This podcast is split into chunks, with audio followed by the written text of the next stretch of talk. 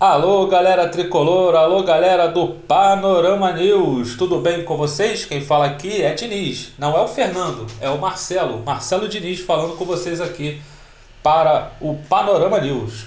É, atenção está no ar, gente, atenção está no ar. Hoje tem semifinal da Copa do Brasil 2022, Fluminense e Corinthians, um jogaço hoje às 19h30 no Maracanã. E o Fluminense chega a essa semifinal é, mais fortalecido né, após a grande vitória sobre o Coritiba por 5 a 2 pelo Campeonato Brasileiro. Algumas tensões no ar né, em relação ainda à péssima apresentação frente à equipe do Internacional na rodada anterior do Brasileiro. Né?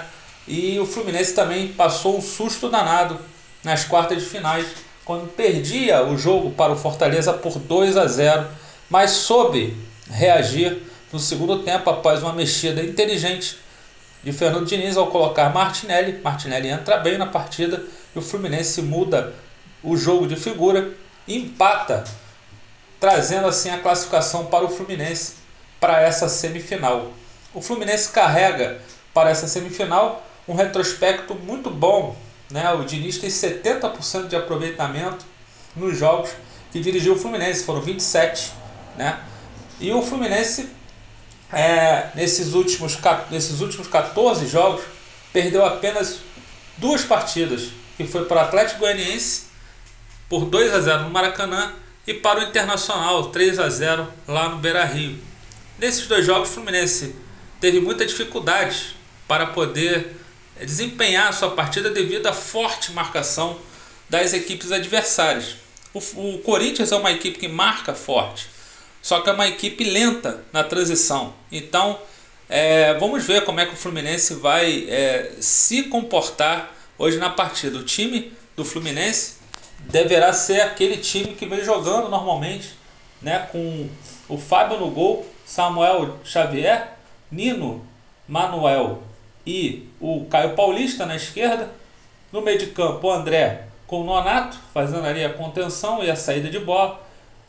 O Arias flutuando com o Ganso ali articulando as jogadas para o Matheus Martins, que, que, que ajuda ali pela, pelas extremidades para servir ao grande goleador da temporada, German Cano, que tem 31 gols nessa temporada, artilheiro do mundo até agora. Eu acho que o Fluminense precisa de alguns ajustes, principalmente no corredor da defesa. O Fluminense vem tomando bastante gols nesses últimos jogos, coisa que não vinha acontecendo antes e o Diniz está atento a isso. Como eu falei que a equipe do Corinthians é lenta na transição, isso pode favorecer a equipe tricolor.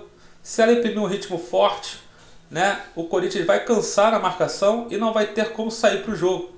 E aí o Fluminense pode até, nessa questão, se tiver num dia iluminado, fazer uma diferença boa de gols para levar para São Paulo, porque lá o negócio não vai ser fácil. Jogar na arena do, do, de Itaquera e Corinthians é muito complicado para enfrentar a equipe corintiana lá. Então o Fluminense precisa de, uma boa, de um bom jogo, precisa de um bom resultado, tem que levar alguma vantagem para lá, porque senão a situação vai ficar feia. O Corinthians tem um time é, bom, né? tem alguns jogadores interessantes, Renato Augusto, Juliano, né? alguns jogadores muito interessantes dos jovens, o Duqueiroz, né? Gustavo Mosquito e o Roger Guedes, que é a estrela lá do, da, da companhia.